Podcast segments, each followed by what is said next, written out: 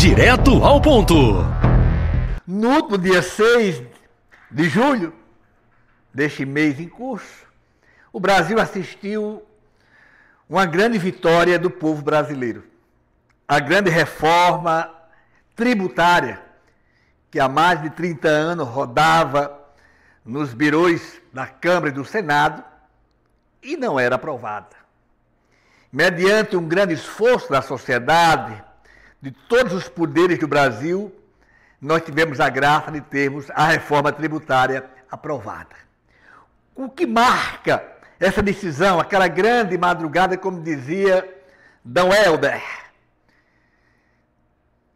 Se dura, se difícil foi a noite escura de discussão da votação, mais saudável, mais gostosa, mais aprazível foi a madrugada da aprovação da grande reforma. Uma reforma traz toda uma perspectiva para o Brasil. Primeiro, exaltar o grande gesto. Todos os partidos, partidos de oposição e de situação, todos, uns na sua totalidade, outros numa quantidade menor, mas todos os partidos se envolveram, perceberam a grandeza e a urgência de uma reforma tributária do Brasil. Primeiro, essa reforma traz uma grande riqueza. Riqueza que envolve exatamente o presente e o futuro do país. O presente é exatamente a questão do acesso. Um país que tem 32 milhões de brasileiros na sarjeta da fome. Um país que tem voltado ao mapa da fome nos últimos anos. E agora vê exatamente a cesta básica o feijão, o arroz, o óleo, aquilo que o pobre come, e todos nós comemos, uma cesta básica sem imposto. Zero. Imposto zero. Isso é bom ou isso é ruim? Ótimo! Um povo que não come, que não fica de pé, não tem liberdade nem para votar, nem para pensar. Então, essa é a primeira conquista. Alimento para o povo, o básico, sem pagar imposto.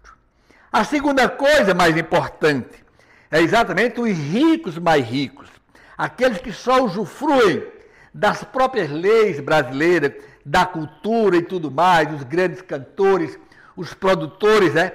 ou melhor, consumidores dos bens mais caros do país, que não pagavam impostos. A exemplo de, de, de avião, de iate, enfim. Estes vão pagar impostos, os ricos mais ricos.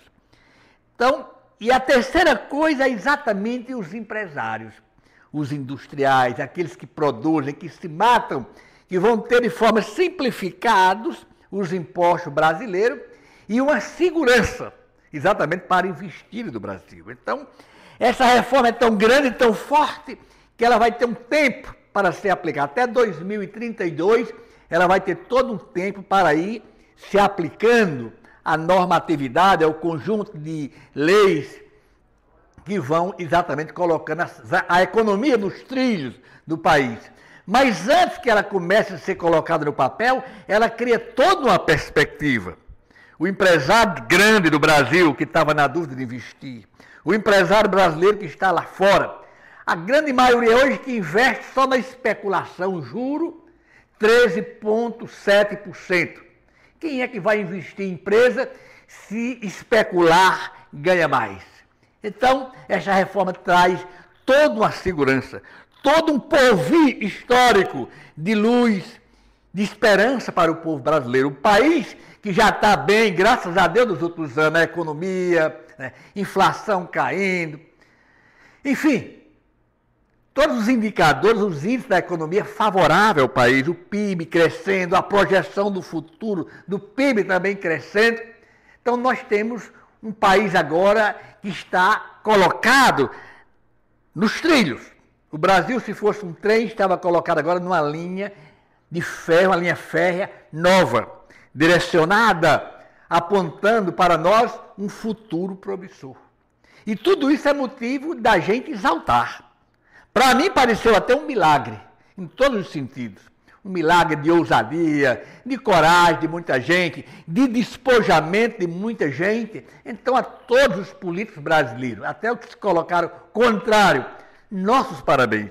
à Câmara, ao Senado, ao Congresso como um todo, ao Executivo, o presidente Lula, que foi também um grande timoneiro dessa luta, nossos parabéns. Foi uma luta que a vitória é para o Brasil e para o mundo.